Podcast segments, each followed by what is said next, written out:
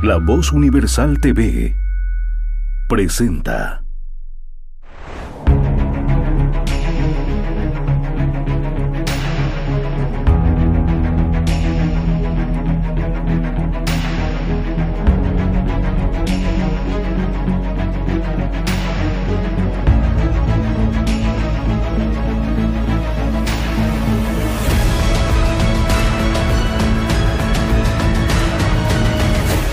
El laberinto con Andrés Canseco.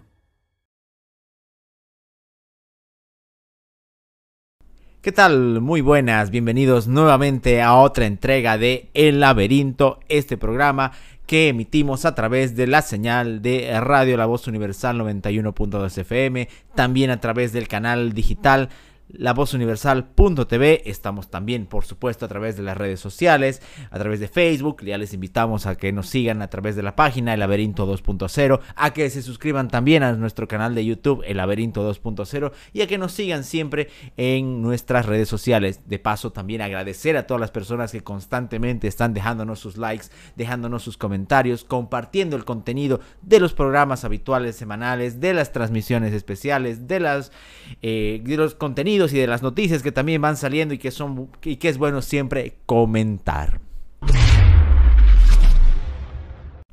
Mi nombre es Andrés Canseco y durante los siguientes minutos tendremos este programa que se ocupa, como ya saben, de brindarles unas, reflexiones para analizar esta tan peculiar realidad en la que no nos adscribimos a ningún partido político, ni aunque sea el que parezca más decente, ni al más detestable, por supuesto, pero de lo que se trata es de defender principios, defender valores y, por qué no, enlazar todo este fantástico mundo de las ideas y de la cultura con esta tan peculiar y a veces deplorable realidad. Empezamos entonces nuestro programa.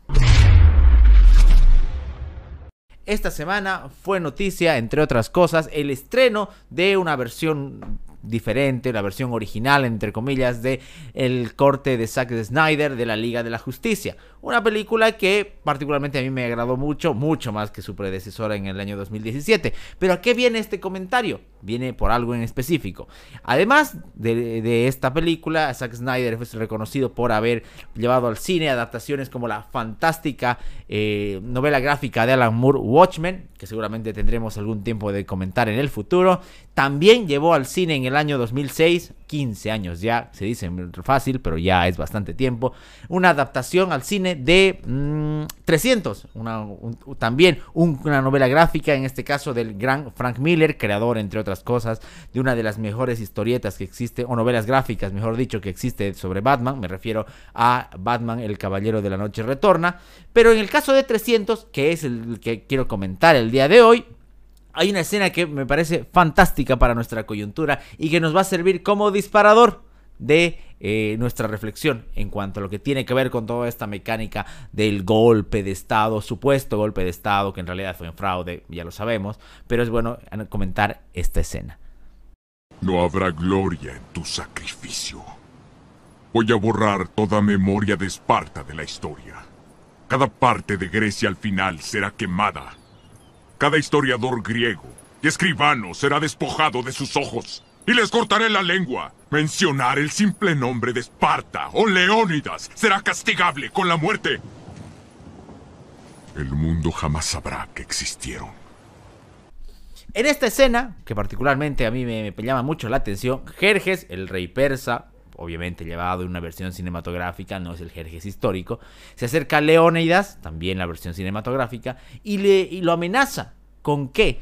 no lo amenaza solamente con la destrucción de Esparta o de Grecia, sino lo amenaza con la destrucción de la memoria. De una u otra manera, le dice que borrará todo recuerdo que quede sobre Esparta, borrará todo, todo registro que quede sobre Grecia para quedar así como la única verdad existente, la del glorioso, entre comillas, Jerjes. Eh, este hecho peculiar que puede analizarse desde una óptica muy, muy cinematográfica puede llevarnos al presente puede traernos, mejor dicho, a este presente en el que tenemos seres que buscan anular los hechos históricos. Y aunque parezca extraño, un hecho que se vivió y que lo vivimos hace no mucho, un año y medio, eh, está tratando de ser borrado por todos los frentes. Está tratando de modificarse esta realidad a través de documentales, spots, movimientos callejeros, obviamente toda esa propaganda zurda internacional a la que le encanta eh, modificar la realidad y crear mitos eh, está tratando de modificar ese registro histórico que fue una rebelión ciudadana, profundamente ciudadana, que luego contó con la aparición de otros actores, pero que en su esencia fue ciudadana de un movimiento terriblemente indignante que fue el fraude del año 2019. Entonces, si se fijan bien, eh, nunca dejaron ese, eh, esa, ese discurso del golpe de Estado, pero en los últimos meses y semanas han acrecentado esas ganas de eh, establecer esa verdad, de, esa posverdad del golpe. Y hemos comentado la anterior semana cómo se borraban tweets, cómo se borraban declaraciones, cómo sujetos tan detestables como el vocero Richter se desdice de sus propias declaraciones de, hace, de hace más de un año en el que él hablaba de una asociación constitucional. Hay varias lecturas, pero desde el ámbito de la norma sí ha sido legal eh, su designación está, está basada en el principio de la sucesión constitucional y el principio de continuidad, donde los actos del Ejecutivo no pueden tener pausas, ¿no? Y el Estado tiene que seguir funcionando. Y que ahora dicen, no, no, lo que hay, es lo que hubo fue un golpe, etcétera, etcétera. y así a través de esa de ese malabarismo pseudo intelectual, porque ni siquiera le llamaría un malabarismo intelectual, a través de ese malabarismo pseudo intelectual busca justificarse ahora ante sus nuevos amos. Como Jerjes, que también en la película de 300 tenía bastantes lacayos. Igual, por supuesto, estos, tiranos tienen bastantes lacayos. No es casual tampoco que en la película Jerjes, en la película 300, Jerjes se creía un ser divino. ¿No será mucha casualidad? El mundo sabrá que hombres libres se resistieron ante un tirano, que pocos lucharon contra muchos. Y mucho antes de que la batalla acabe, y que incluso un dios rey también sangra. Y es que el ansia de poder también tiene esa consecuencia.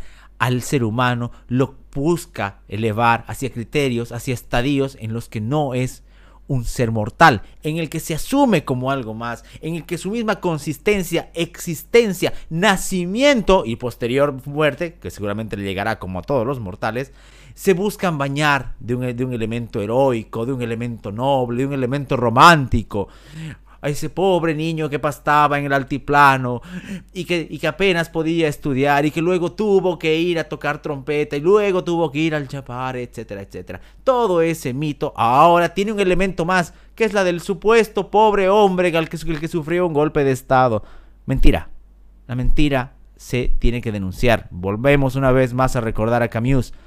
La rebelión no solamente se hace contra la opresión, se hace también contra la mentira.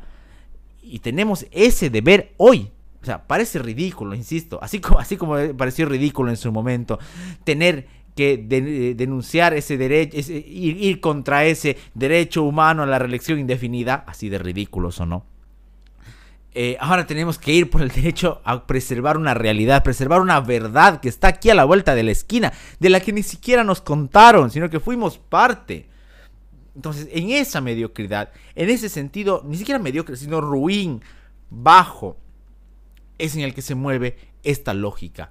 Estamos asistiendo, insisto, a una situación en la que la verdad no cuenta. Buscan imponer no solamente una posverdad, sino además una mediocre forma de analizar la realidad.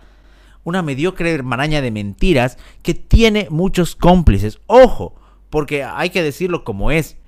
A pesar de que hay algunos de que han, que, han ganado estas elecciones subnacionales por otras tiendas políticas, le están haciendo un juego muy interesante para ellos y muy, eh, y muy conveniente al movimiento al socialismo. Eh, es el caso, por ejemplo, de lo que pasa con el gobernador del Beni, el gobernador electo del Beni, Alejandro Unzueta. Es el caso de Bacopa también, que busca quedar en ese, en ese punto medio extraño en el que no, no se alinea al movimiento al socialismo y se muestra como una mujer rebelde que vive ahí en el alto y que siente las necesidades populares. Teatro. Y que tampoco se alinea obviamente hacia, hacia una posición frontal, como que busca estar ahí en medio, típico de, muchos de estos actores políticos.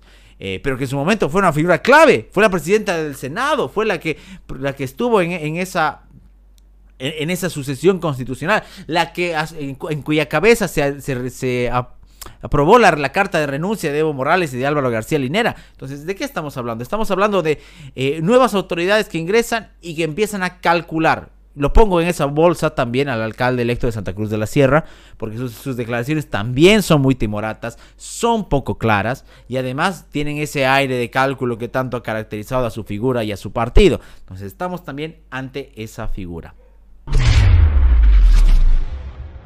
Día Internacional del Agua. El lunes 22 de marzo se recordó, como hay días para todo en, este, en esta contemporaneidad, se recordó el Día Internacional del Agua.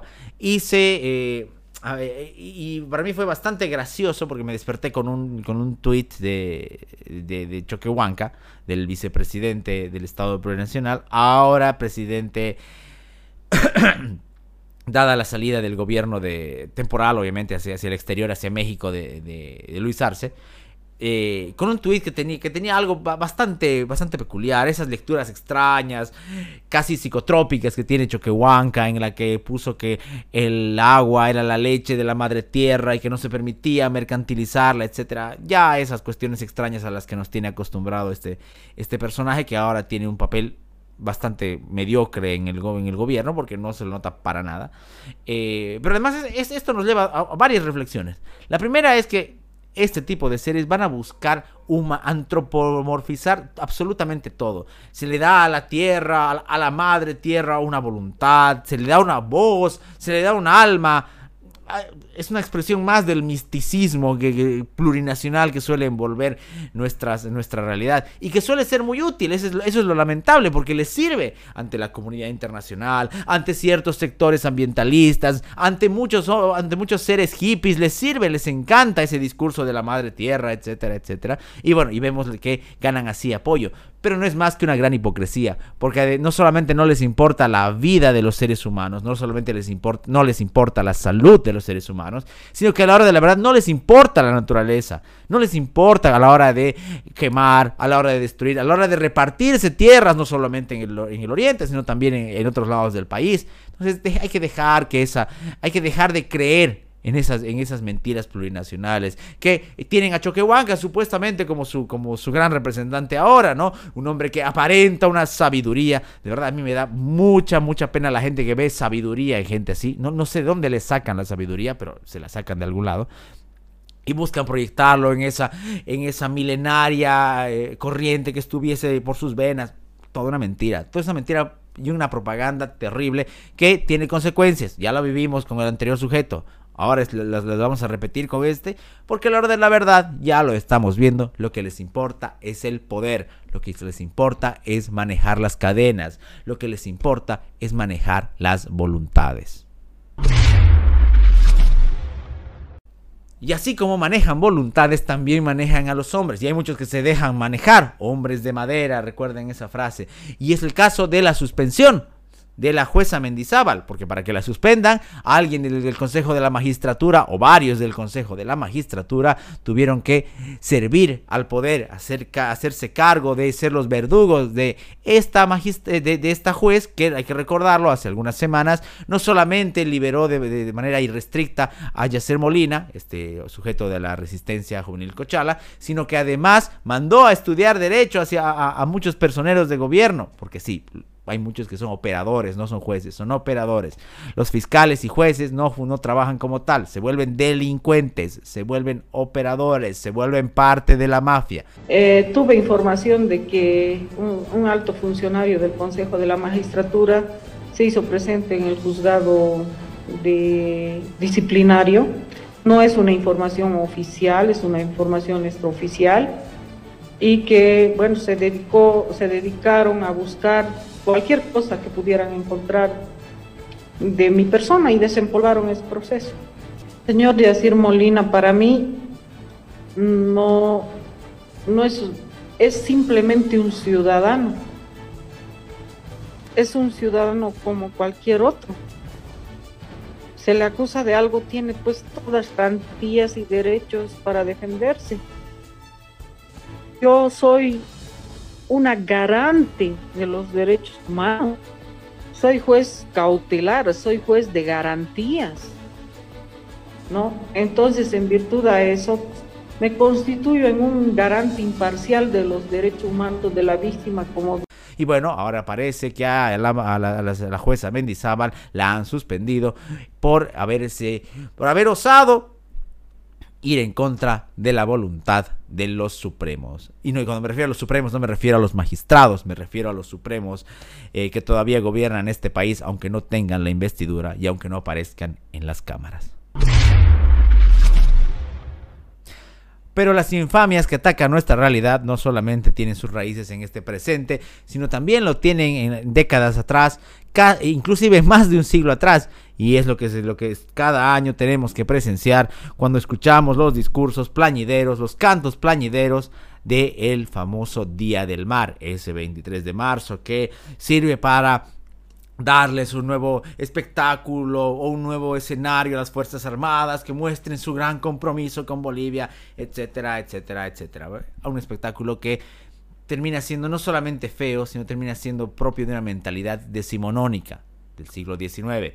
Eh, y a mí me parece bastante peculiar porque de estos últimos... Eh, eh, en estos últimos años se sigue dando cabida a este tipo de, de lamentos marítimos, de una una ilusión de la recuperación marítima que no solamente mueve al político, por eso hay que decirlo, porque además mueve, aparece a muchos medios de comunicación que se dan el trabajo de generar documentales o de generar spots, también de estaciones de radio que van que van por, por eh, durante, durante su programación poniendo el canto al mar, hablando de la recuperación y poniéndose a llorar por algo que hace mucho tiempo ya deberíamos haber resignado en cuanto a su derrota. Peor aún después de lo que sucedió el año 2018 con el fallo del, Tribunal de la Haya. Hay que recordar, ¿no? Porque para eso estamos, para que no se nos vaya de la memoria. Que se demandó al, país vecino en el Tribunal de la Haya, saltándose cualquier otro tipo de camino diplomático y que el resultado fue completamente lapidario para las aspiraciones bolivianas. Y que mientras todos le hacían el show, porque había porque le hacían el show todos a Evo Morales, porque aparecían los expresidentes, apareció, aparecían eh, los famosos voceros, los famosos abogados que eran eh, carísimos y que, y que en determinado momento llevaban a cargo, la, causa boliviana. Y bueno, hay que recordar que fue una derrota fatal. Independientemente de eso, eh, se sigue llevando ese, e, ese canto lastimero y hablando de una, de una recuperación que jamás va a llegar. Lo mejor a lo que se podría aspirar es tratar de llevarnos bien con el vecino, a fin de que en una lógica del siglo XXI se pueda llevar acciones diplomáticas, beneficios aduaneros, etcétera, etcétera. Pero eso no va a suceder. ¿Por qué? Porque pesa más y tiene mejor rédito político la mediocridad de la patriotería, la mediocridad del llanto, la mediocridad de la nostalgia de algo que ni siquiera se conoció, de algo que supuestamente sería la causa de nuestro atraso, cuando sabemos bien que nuestro atraso tiene muchas otras causas y que no es el enclaustramiento marítimo, una de ellas solamente. Nuestro, atraso no viene de no poder salir al, Océano Pacífico o de haber perdido el litoral, sino viene de una mentalidad, entre otras cosas, que se, que se lamenta de todo, que no, que no da la cara hacia el presente, que no da la cara hacia el pasado, sino que busca manipularlo a su manera, ya lo comentábamos hace rato. Y que menos aún da la cara hacia el futuro. Que no quiere otras opciones, que, le gusta estar entre desfiles, llanto y recordar hechos que ya quedan muy atrás en el tiempo. Ha pasado otro 23 de marzo como tantos otros y lejos de darnos alguna eh, enseñanza o de hacernos algo de autocrítica como sociedad, lo que nos ha dado es otro espectáculo, otro show, aminorado es cierto por la coyuntura del virus, en la, que no hay desfiles multitudinarios y no, se y, no se y no se obliga a los niños ni a los premilitares a desfilar de manera grotesca. Pero también ahí hay otro elemento, que es el elemento de la educación. Y, esto hay que decirlo, porque yo lo viví también. O sea, no me, no me lo contaron. Que es esa idea de generar a través de la causa marítima un rechazo al extranjero, específicamente en este caso a la gente del país chileno por esta supuesta enemistad que tendríamos todos, que se manifiesta en, en, expresiones tan grotescas como el fútbol, pero también en la xenofobia, también en el rechazo al otro. Y aquí hay que hacer un mea culpa también porque son muchos educadores que se prestan a aquello, instituciones educativas, algunos profesores, cuyo gran éxito eh, consiste no solo en enseñar el hecho histórico, que está buenísimo eso, sino en también generar esa conciencia cívica dolorosa, lastimera, a través de, de, de, cantos al mar, etcétera, etcétera. Maduremos también en ese aspecto. Porque sea madura, porque le, exigimos a las personas, a los individuos que maduren, y parte de su, de su madurez consiste en dejar soltar, en dejar ir, en aprender a sobreponerse a las cosas que ya se, han, que ya se ha pasado. Lo mismo como sociedad. Dejemos de, darle cabida a mentirosos, demagogos, que a través de una causa marítima lo que hacen es sacar dinero, sacar beneficio, resucitarse políticamente, generar banderas de, no sé cuántos metros que no sirvieron absolutamente para nada. Son ese tipo de cosas grotescas a las que nos prestamos. Y si no lo van a hacer las instituciones educativas, y si no lo va a hacer mucho menos el Estado, desde nuestras casas, con, el, con quienes estemos, Dejemos tanto de hablar de esa nostalgia marítima que ya mucho daño nos viene haciendo. Y no es solamente la causa marítima lo que nos hace daño. Nos hace daño en general la infantilización del ciudadano. Nos hace daño tratarlo como si fuese un niño, un bebé. Es cierto que muchos no son, no, no son responsables, no son conscientes. Es cierto que y estoy de acuerdo, que actúan más por, más por un impulso infantil o hasta, o hasta animal algunos de ellos, estoy de acuerdo, sí. Pero tampoco podemos entrar en una lógica de tratar al ciudadano como un bebé. Como si no pudiera él cuidarse o no tuviera él materialmente la única responsabilidad de cuidarse. Y hago este comentario porque el otro día estaba viendo unos, unos, spots acerca del, eh, del famoso virus y bueno, una cosa es, voy a, voy a hacer un parte de aguas porque se supone que sí hay una, un contenido que es generado para niños y para los niños sí se puede eh, encontrar material didáctico, animaciones. Estoy de acuerdo, perfecto. Es ese tipo de contenido, es ese tipo de mirada, no solamente de contenido, sino de concepción de idea que tenemos del individuo, del ciudadano, como alguien a quien hay que tenerlo tratado como un niño, con todo lo que eso implica dependiente, dócil, obediente. Algo que nos hace también mucho daño. Y es fácil, por, supuesto, hacerlo. Es, fácil encontrarle una justificación. Lo difícil es hacer las cosas correctas. Lo difícil es asumir la realidad.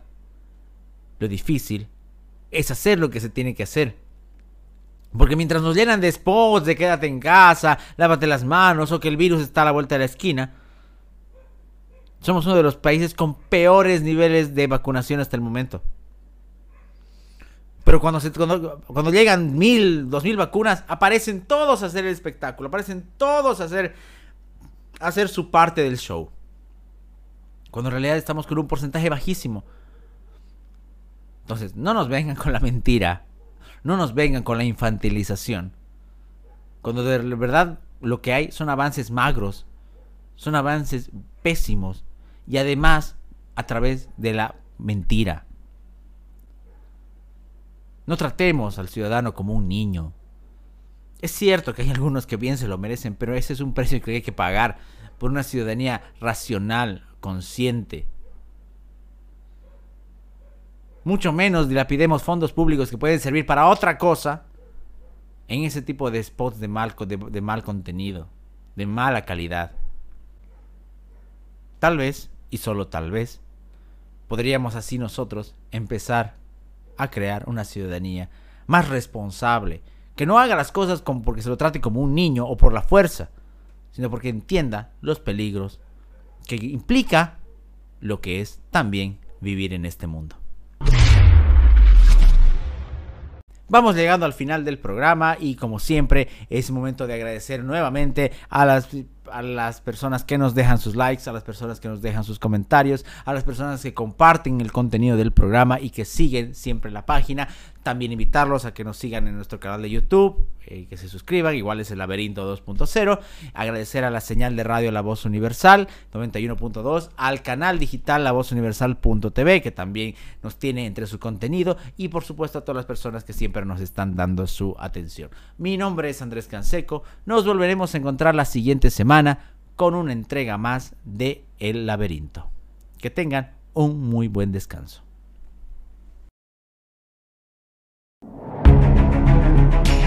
El laberinto con Andrés Canseco